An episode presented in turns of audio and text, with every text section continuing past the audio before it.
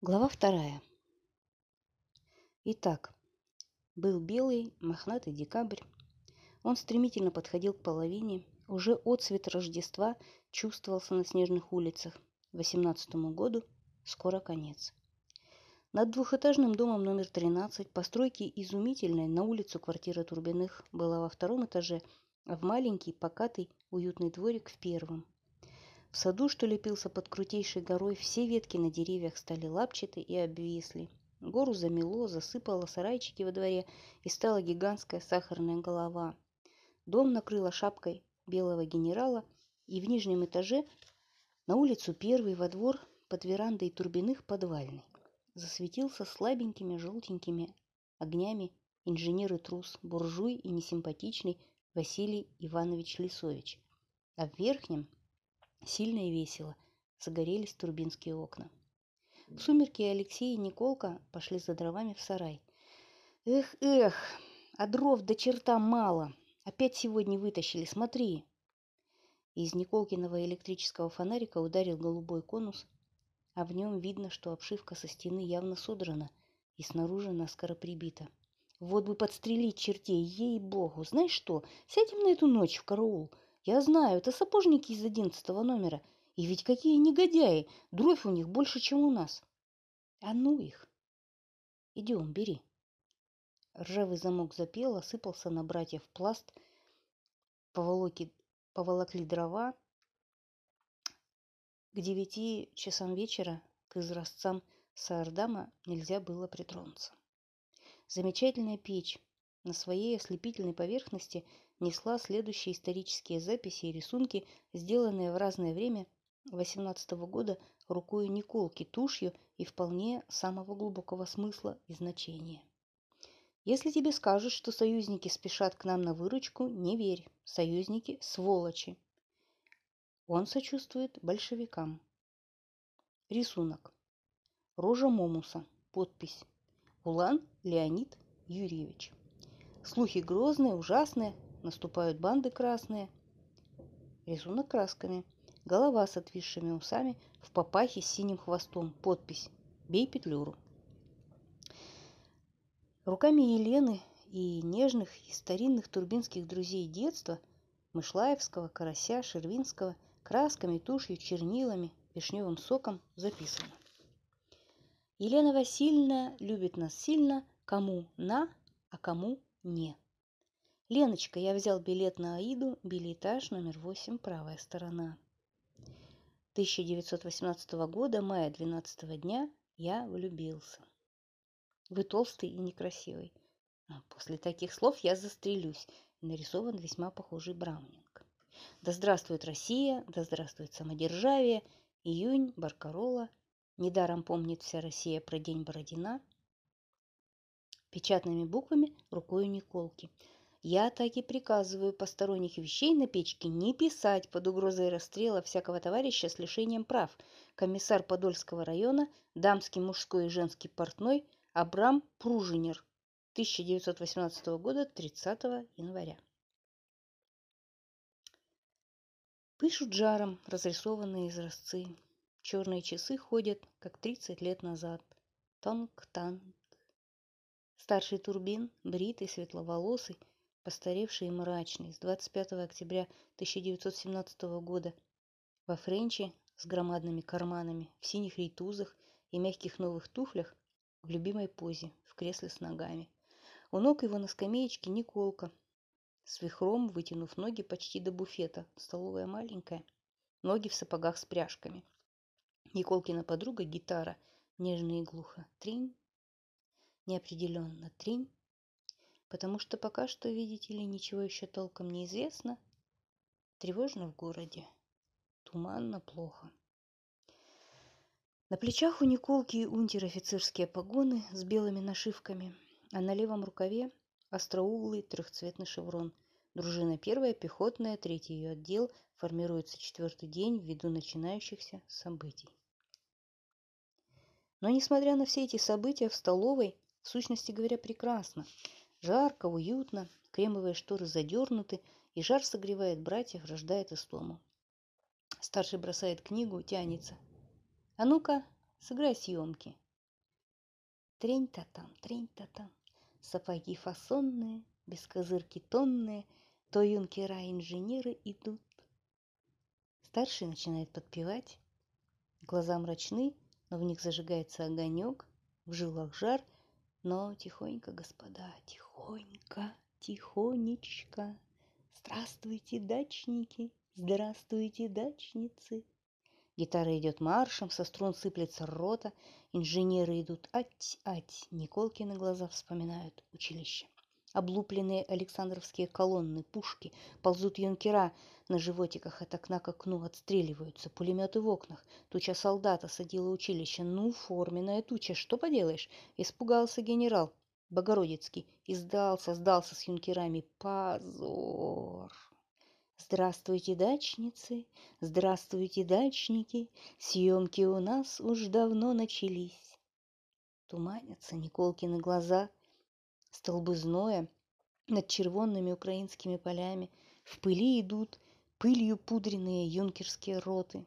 Было, было все это, и вот не стало. Позор, чепуха. Елена раздвинула портьеру и в черном просвете показалась ее рыжеватая голова. Братьям послала взгляд мягкий, а на часы очень и очень тревожный. Оно и понятно, где же в самом деле Тальберг? Волнуется сестра. Хотела, чтобы это скрыть, подпеть братьям, но вдруг остановилась и подняла палец. «Погодите! Слышите?» Оборвала рота шаг на всех семи струнах. «Стой!» Все трое прислушались и убедились пушки. Тяжело, далеко и глухо. Вот еще раз бу. Николка положил гитару и быстро встал. За ним кряхтя поднялся Алексей. В гостиной приемной совершенно темно. Николка наткнулся на стул. В окнах настоящая опера. Ночь под Рождество. Снег и огонечки. Дрожат и мерцают. Николка прильнул к окошку. Из глаз исчез зной и училище. В глазах напряженнейший слух. Где? Пожал унтер-офицерскими плечами. Черт его знает. Впечатление такое, что будто под Святошиным стреляют. Странно, не может быть так близко. Алексей во тьме, а Елена ближе к окошку, и видно, что глаза ее черно испуганны. Что же значит, что Тальберга до сих пор нет? Старший чувствует ее волнение и поэтому не говорит ни слова. Хоть сказать ему и очень хочется. Святошине. Сомнений в этом никаких быть не может. Стреляют. Двенадцать верст от города, не дальше. Что за штука? Николка взялся за шпингалет, другой рукой прижал стекло, будто хочет выдавить его и вылезть, и нос расплющил. Хочется мне туда поехать, узнать, в чем дело. Ну да, тебя там не хватало. Елена говорит в тревоге. Вот несчастье. Муж должен был вернуться самое позднее. Слышите ли, самое позднее сегодня в три часа дня. А сейчас уже десять. В молчании вернулись в столовую. Гитара мрачно молчит.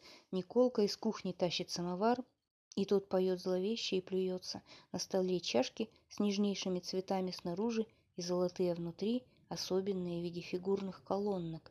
При матери Анне Владимировне это был праздничный сервис в семействе, а теперь у детей пошел на каждый день. Скатерть, несмотря на пушки, все это томление, тревогу и чепуху бела и крахмально. Это от Елены, которая не может иначе. Это от Анюты, выросшей в доме Турбиных.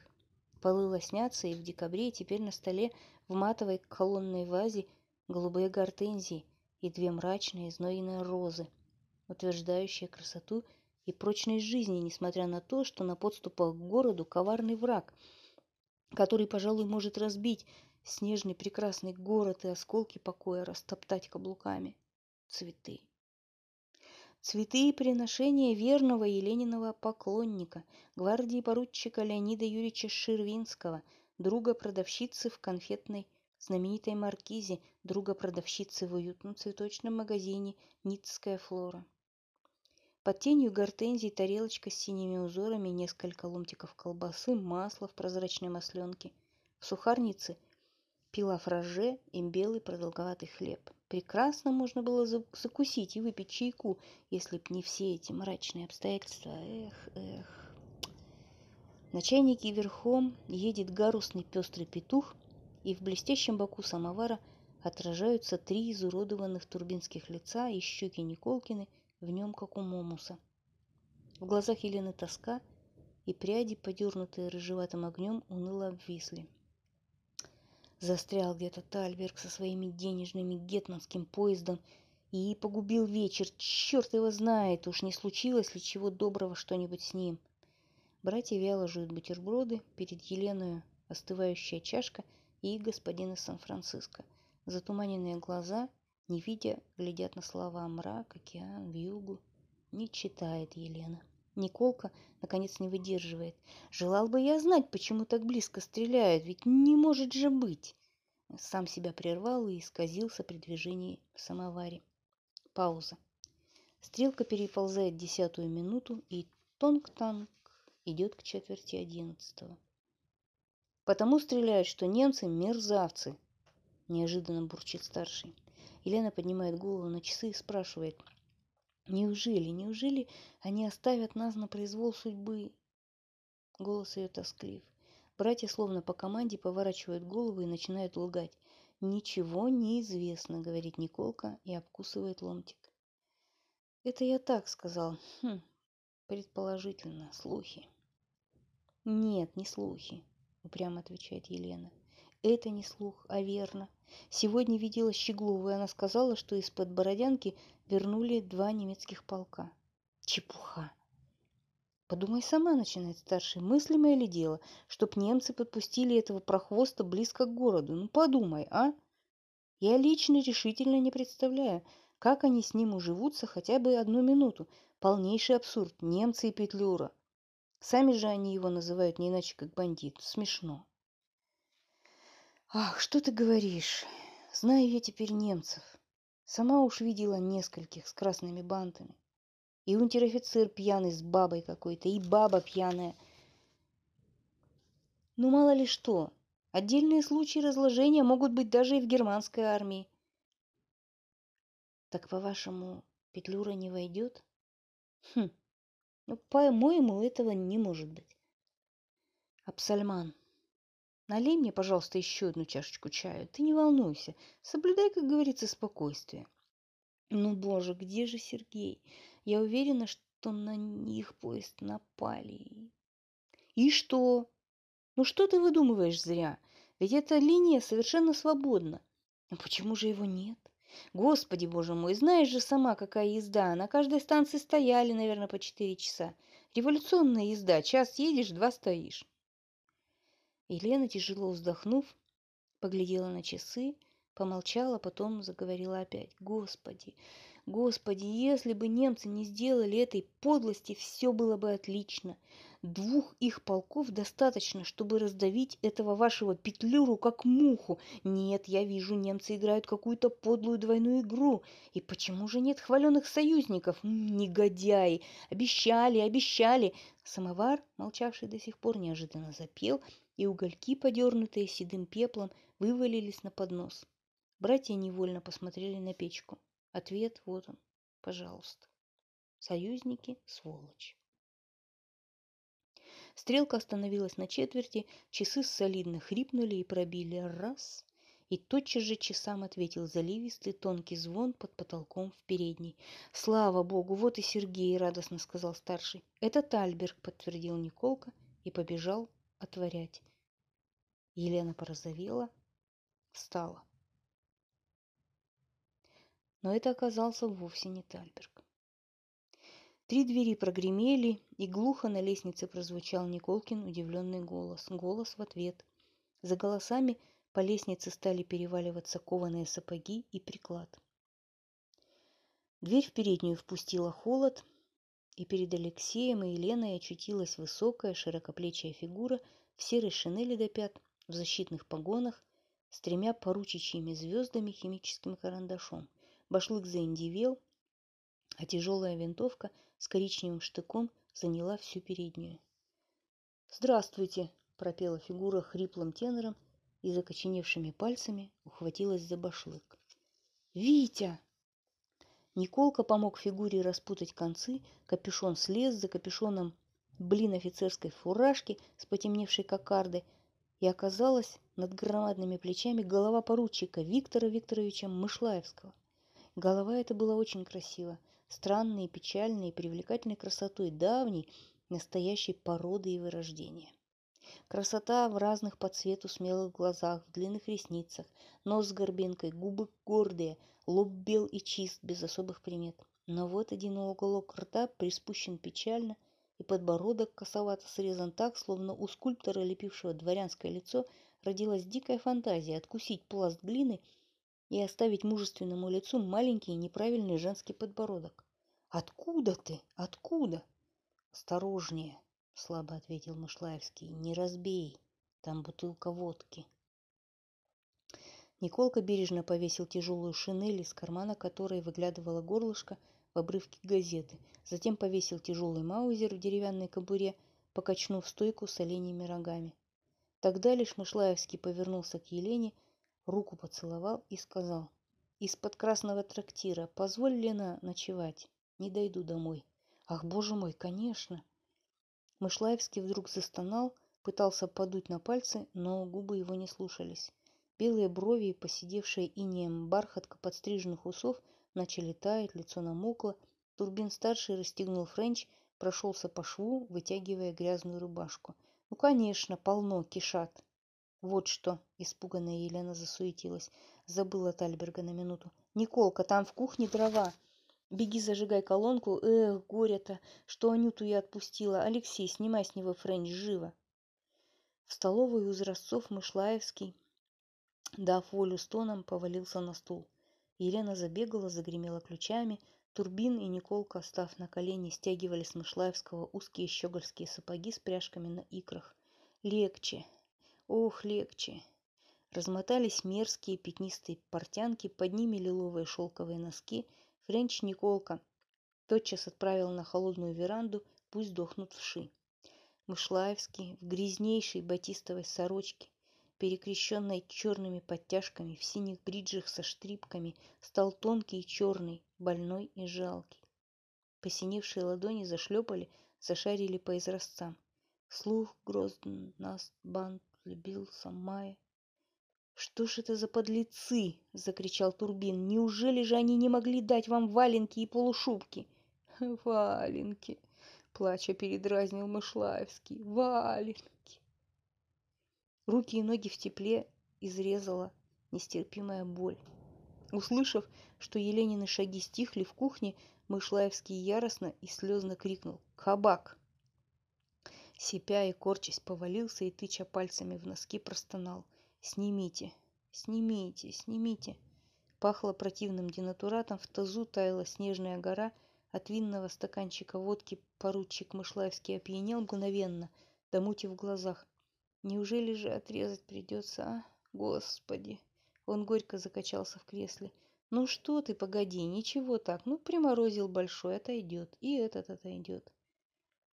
Николка присел на корточки и стал натягивать чистые черные носки, а деревянные негнущиеся руки Мышлаевского полезли в рукава купального мохнатого халата. На щеках расцвели алые пятна, и, скорчившись в чистом белье в халате, смягчился и ужил помороженный поручик Мышлаевский. Грозные матерные слова запрыгали в комнате, как град по подоконникам. Скосив глаза к носу, ругал похабными словами штаб в вагонах первого класса, какого-то полковника Щеткина, Мороз, Петлюру, немцев. Метель кончил тем, что самого Гетмана всея Украины обложил гнуснейшими площадными словами. Алексей и Николка смотрели, как лязгал зубами согревающийся поручик, и время от времени вскрикивали «ну-ну».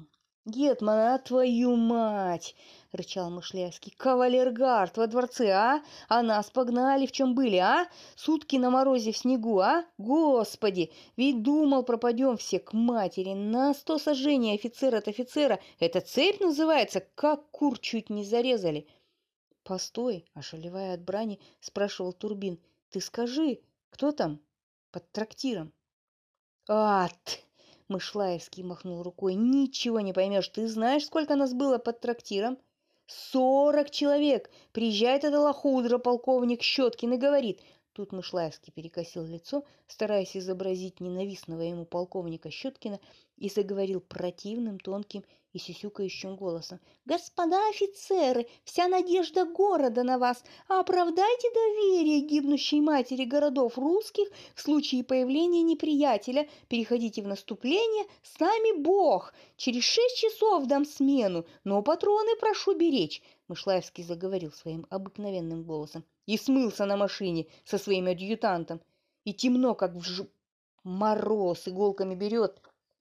Да что же там, господи, но ведь не может же Петлюра под трактиром быть. А, черт их знает, веришь ли к утру, чуть с ума не сошли. Стали мы в полночь, ждем смены. Ни рук, ни ног, нету смены. Костров, понятное дело, разжечь не можем. Деревня в двух верстах, трактир верста. Ночью чудится, поле шевелится, кажется, ползут. Ну, думаешь, что будем делать? Что, вскинешь винтовку? Думаешь, стрелять, не стрелять? Искушение. Стояли, как волки выли. Крикнешь в цепи, кто-то отзовется. Наконец зарылся в снег, нарыл себе прикладом гроб. Сел, стараюсь не заснуть, заснешь каюк. И под утро не вытерпел, чувствую, начинают дремать. Знаешь, что спасло? Пулеметы. На рассвете слышу в верстах в трех. Поехала. И ведь представь, вставать не хочется. Но тут пушка забухала. Поднялся, словно на ногах по пуду. И думаю, поздравляю, Петлюра пожаловал. Стянули маленько цепь, перекликаемся. Решили так, в случае чего собьемся в кучу, отстреливаться будем и отходить на город. Перебьют, перебьют, ну хоть вместе, по крайней мере. И вообрази, стихло. Утром начали по три человека в трактир бегать, греться. Знаешь, когда смена пришла? Сегодня в два часа дня. Из первой дюжины человек 200 юнкеров. И можешь себе представить, прекрасно одеты, в попахах, валенках, из пулеметной командной, привел их полковник Найтурс. «А, наш-наш!» — скричал Николка. «Погоди-ка, он не белградский гусар?» — спросил Турбин. «Да-да, гусар, понимаешь? Глянули они на нас и ужаснулись. Мы думали, что вас тут, говорят, роты две с пулеметами. Как же вы стояли?» Оказывается, вот эти-то пулеметы это на серебрянку под утро навалила банда, человек в тысячу, и повела наступление. Счастье, что они не знали, что там цепь вроде нашей, а то можешь себе представить, утром вся эта орава в город могла сделать визит. Счастье, что у тех была связишка с постом Волынским. Дали знать, и оттуда их какая-то батарея обкатила шнар- шрапнелью. Ну, пыл у них угас, понимаешь. Не довели до наступления до конца и расточились куда-то к чертям. Но кто такие? Неужели же Петлюра? Ну не может этого быть. А, черт их душу знает. Я думаю, это местные мужички-богоносцы Достоевские. У, вашу мать. Господи, боже мой. Дас, хрипел Мышлаевский, насасывая папиросу. Сменились мы, слава богу, господи. Считаем 38 человек. Поздравьте, двое замерзли к свиньям. А двух подобрали, ноги будут резать. Как? Насмерть? А что ты думал? Один юнкер да один офицер. А в Попелюхе это под трактиром еще красивее вышло. Поперли мы туда с подпоручиком Красиным сани взять, вести помороженных. Деревушка словно вымерла, ни одной души. Смотрим, наконец, ползет какой-то дед в тулупе с клюкой. Вообрази, глянул на нас и обрадовался. Я уж тут сразу почувствовал недоброе.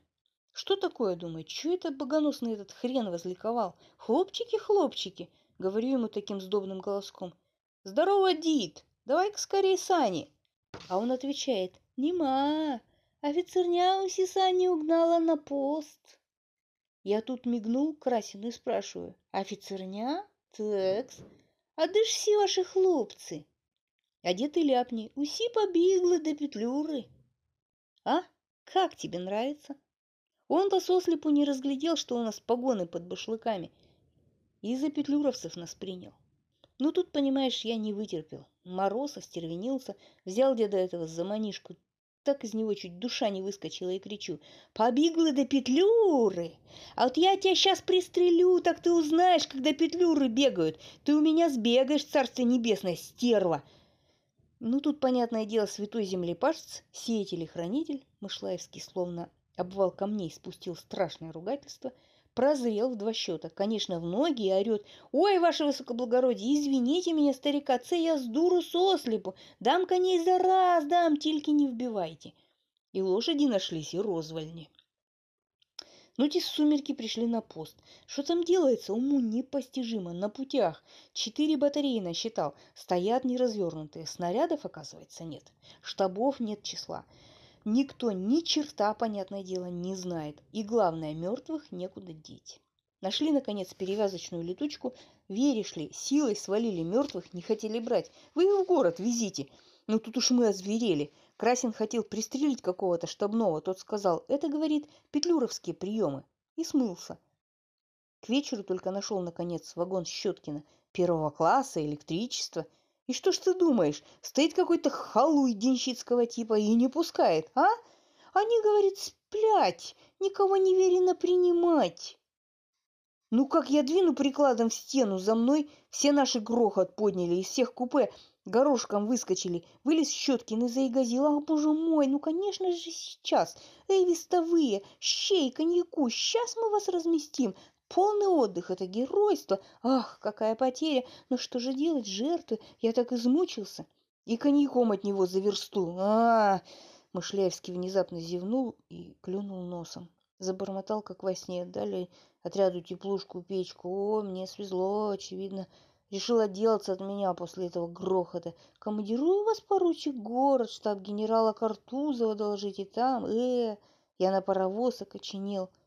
Замок Тамары, водка. Мышлаевский выронил папиросу изо рта, откинулся и захрапел сразу. Вот так здорово, сказал растерянный Николка. Где Елена? озабоченно спросил старший. Нужно будет ему простыню дать. Ты веди-ка его мыться. Елена же в это время плакала в комнате за кухней, где за ситцевой занавеской в колонке у цинковой ванны металось пламя сухой наколотой березы. Хриплые кухонные часишки настучали одиннадцать, и представился убитый Тальберг. Конечно, на поезд с деньгами напали, конвой перебили, и на снегу кровь и мозг, Елена сидела в полумгле, смятый венец волос пронизало пламя, по щекам текли слезы. Убит, убит. И вот тоненький звоночек затрепетал, наполнил всю квартиру. Елена бурей через кухню, через темную книжную, столовую, огни ярче, черные цвет... часы забили, затикали, пошли ходуном, но Николка со старшим угасли очень быстро после первого взрыва радости. Да и радость-то была больше за Елену. Скверно действовали на братьев клиновидные Гетманского военного министерства погоны на плечах Тальберга. Впрочем, и до погон еще, чуть ли не с самого дня свадьбы Елены, образовалась какая-то трещина в вазе турбинской жизни, и добрая вода уходила через нее незаметно. Сух сосуд. Пожалуй, главная причина этому в двухслойных глазах капитана – генерального штаба Тальберга Сергея Ивановича. Эх, эх. Как бы там ни было, сейчас первый слой можно было читать ясно. В верхнем слое простая человеческая радость от тепла, света, безопасности, а вот поглубже ясная тревога. И привез ее Тальберг с собою только что. Самое же глубокое было, конечно, скрыто, как всегда. Во всяком случае, на фигуре Сергея Ивановича ничего не отразилось. Пояс широко тверд. Оба значка Академии и университета белыми головками сияют ровно. Поджарая фигура поворачивается под черными часами, как автомат. Тальберг очень озяб, но улыбается всем благосклонно, и в благосклонности тоже сказалась тревога. Николка шмыгнул длинным носом, первый заметил это. Тальберг, вытягивая слова, медленно и весело рассказал, как на поезд, который вез деньги в провинцию и который он конвоировал у Бородянки в сорока верстах от города, напали неизвестно кто. И Елена в ужасе зажмурилась, сжалась к значкам. Братья опять вскрикивали «ну-ну», а Мышлаевский мертво храпел, показывая три золотых коронки. «Кто ж такие?» Петлюра? Ну, если бы Петлюра, снисходительно и в то же время тревожно улыбнувшись, молвил Тальберг. Вряд ли я бы здесь беседовал с вами. Не знаю кто. Возможно, разложившиеся сердюки. Ворвались в вагоны, винтовками взмахивают, кричат чей конвой. Я отвечаю. Сердюки, они потоптались, потоптались, потом слышу команду «Слазь, хлопцы!» И все исчезли. Я полагаю, что они искали офицеров. Вероятно, они думали, что конвой не украинский, а офицерский. Тальберг выразительно покосился на Николкин шеврон. Глянул на часы и неожиданно добавил. «Елена, пойдем-ка на пару слов». Елена торопливо ушла вслед за ним наполовину Тальберга в спальню, где на стене над кроватью сидел сокол на белой рукавице, где мягко горела зеленая лампа на письменном столе Елены, и стояли на тумбе красного дерева бронзовые пастушки на фронтоне часов, играющих каждые три часа гавот. Неимоверных усилий стоило Николке разбудить Мышлаевского. Тот по дороге шатался, два раза с грохотом зацепился за дверь и в ванне заснул. Николка дежурил возле него, чтобы он не утонул. Турбин же старший, сам не зная зачем, прошел в темную гостиную, прижался к окну и слушал. Опять далеко, глухо, как в вату, и безобидно бухали пушки, редко и далеко. Елена рыжеватая сразу постарела и подурнела. Глаза красные, Свесив руки, печально она слушала Тальберга. А он сухой штабной колонной возвышался над ней и говорил неумолимо. Елена никак иначе поступить нельзя. Тогда Елена, помирившись с неизбежным, сказала так. Что ж, я понимаю, ты, конечно, прав. Через дней пять-шесть, а? Может, положение еще изменится к лучшему. Тут Тальбергу пришлось трудно. И даже свою вечную патентованную улыбку – он убрал с лица. Оно постарело, и в каждой точке была совершенно решенная дума. Елена, Елена, ах, неверная зыбкая надежда, дней пять-шесть. И Тальберг сказал, нужно ехать сию минуту. Поезд идет в час ночи. Через полчаса все в комнате с соколом было разорено. Чемодан на полу и внутренняя матросская крышка его дыбом – Елена, похудевшая, строгая, со складками у губ, молча вкладывала в чемодан сорочки, кальсоны, простыни. Тальберг на коленях у нижнего ящика шкафа ковырял в нем ключом, а потом... Потом в комнате противно, как во всякой комнате, где хаос укладки. И еще хуже, когда абажур сдернут с лампы. Никогда, никогда не сдергивайте абажур с лампы – абажур священен. Никогда не убегайте крысьей побежкой на неизвестность от опасности. У абажура дремлите, читайте. Пусть воет в юго. Ждите, пока к вам придут. Тальберг же бежал. Он возвышался, попирая обрывки бумаги у застегнутого тяжелого чемодана в своей длинной шинели, в аккуратных черных наушниках с гетманской – серо-голубой кокардой и опоясан шашкой. На дальнем пути города один, пассажирского, уже стоит поезд, еще без паровоза, как гусеница без головы, в составе 9 вагонов со слепительно белым электрическим светом.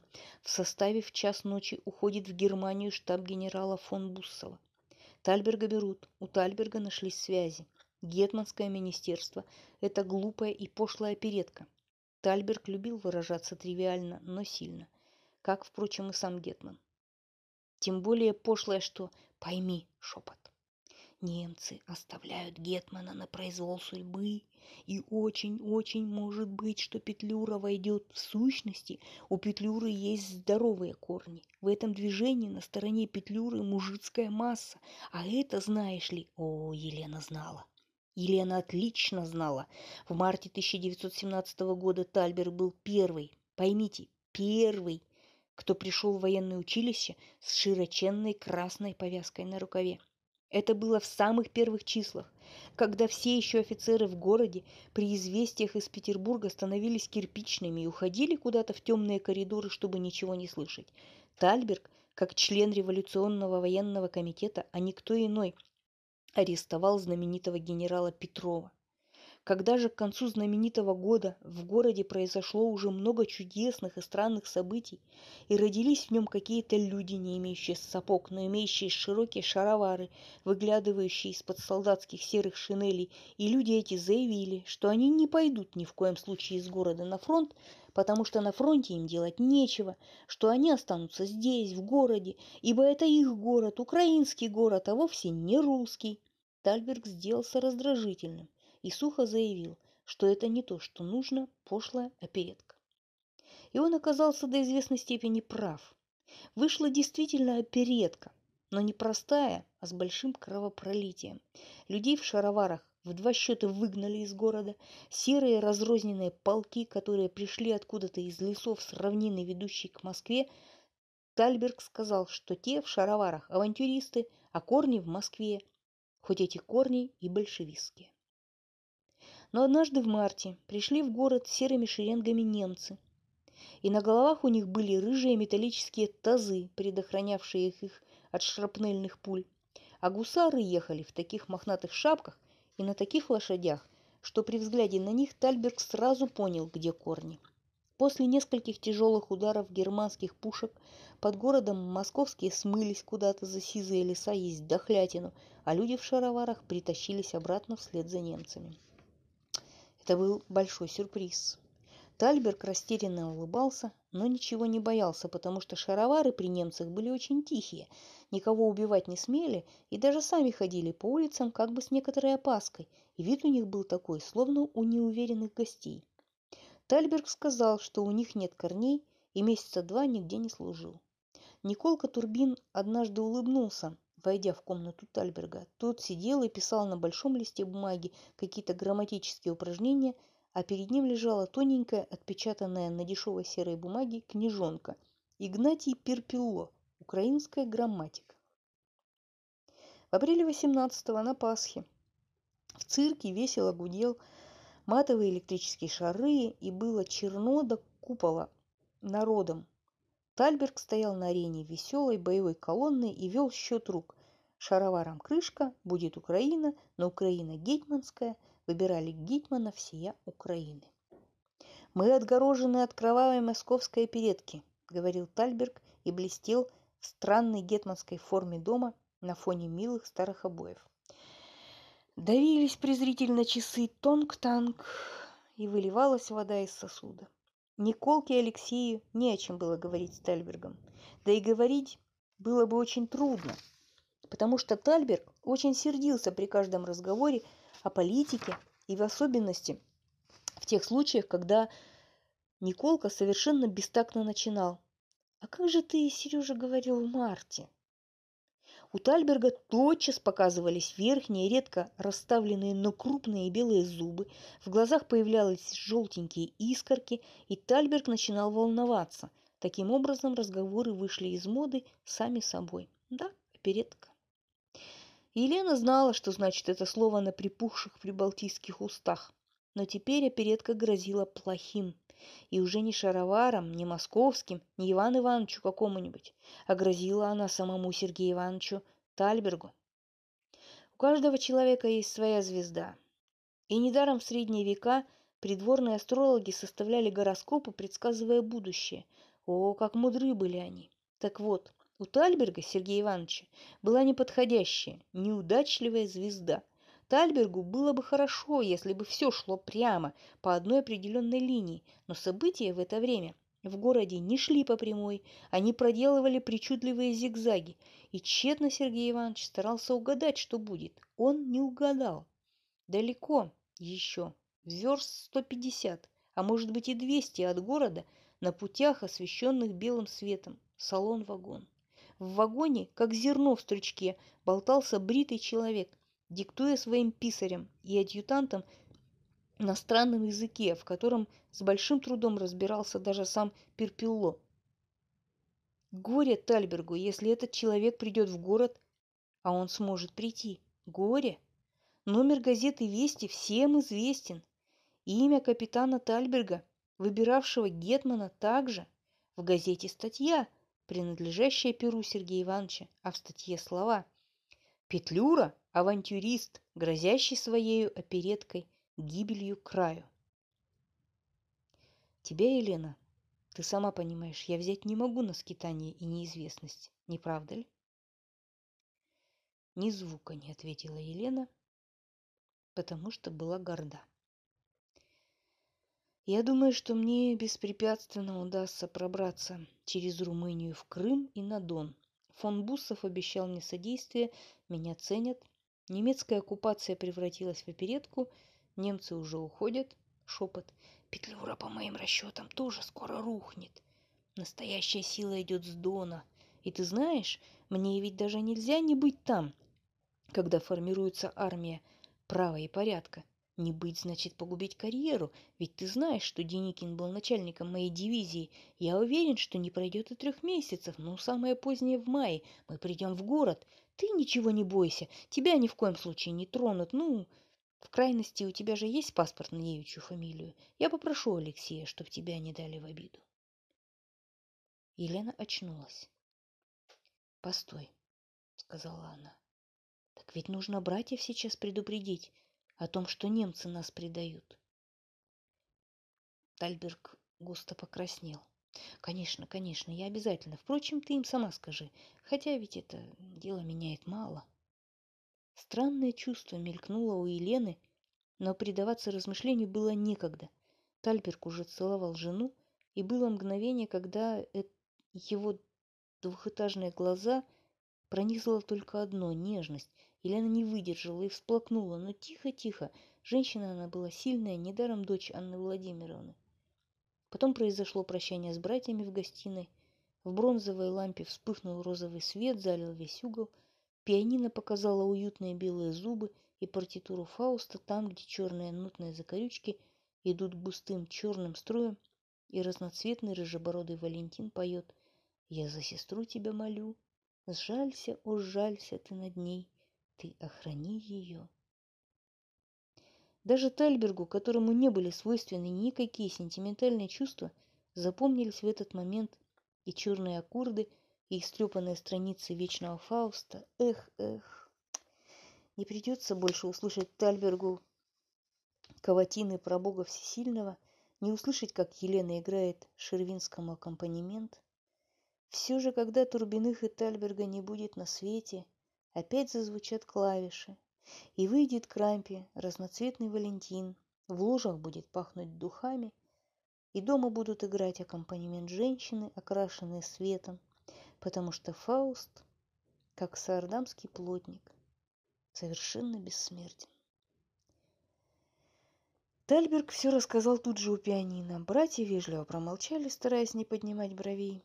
Младший из гордости, старший, потому что был человек-тряпка, Голос Тальберга дрогнул. «Вы же Елену берегите». Глаза Тальберга в первом слое посмотрели просительно и тревожно. Он помаялся растерянно, глянул на карманные часы и беспокойно сказал «Пора». Елена притянула к себе за шею мужа, перекрестила его торопливо и криво поцеловала. Тальберг уколол обоих братьев щетками черных постриженных усов – Тальберг, заглянув в бумажник, беспокойно проверил пачку документов, пересчитал в тощем отделении украинские бумажки и немецкие марки и, улыбаясь, напряженно улыбаясь и оборачиваясь, пошел. Зынь, зынь. В передний свет сверху, потом на лестнице громыхание чемодана. Елена свесилась с перил и в последний раз увидела острый хохол башлыка. В час ночи с пятого пути из тьмы, забитой кладбищами порожних товарных вагонах, с места, взяв большую грохочущую скорость, пыша красным жаром поддувала, ушел серый, как жаба, бронепоезд дико завыл. Он пробежал восемь верст в семь минут, попал на пост Волынский в гвал, стук, грохот, фонари, не задерживаясь, по прыгающим стрелкам свернул с главной линии в бок и, возбуждая в душах обмерзших юнкеров и офицеров, скорчившихся в теплушках и в цепях у самого поста, смутную надежду и гордость, смело, никого решительно не боясь, ушел к германской границе. Следом за ним через десять минут прошел через пост сияющий десятками окон пассажирский с громадным паровозом. Тумбовидные, массивные, запакованные до глаз часовые немцы мелькнули на площадках – Мелькнули их широкие черные штыки. Стрелочники, давясь морозом, видели, как мотало на стыках длинные пульманы. Окна бросали в стрелочников снопы. Затем все исчезло, и души юнкеров наполнились завистью, злобой и тревогой. «У, сволочь!» провыла где-то у стрелки, и на теплушке налетела жгучая вьюга. Заносила в эту ночь пост а в третьем от паровоза вагоне в купе, крытом полосатыми чехлами, вежливо и заискивающе улыбаясь, сидел Тальберг. против германского лейтенанта и говорил по-немецки. «О я!» – тянул время от времени толстый лейтенант и пожевывал сигару. Когда лейтенант заснул, двери во всех купе закрылись, и в теплом ослепительном вагоне настало монотонное дорожное бормотание. Тальберг вышел в коридор, откинул бледную штору с прозрачными буквами Ю, З, Ж, Д и долго глядел в мрак. Там беспорядочно прыгали искры, прыгал снег, а впереди паровоз нес и завывал так грозно, так неприятно, что даже Тальберг расстроился.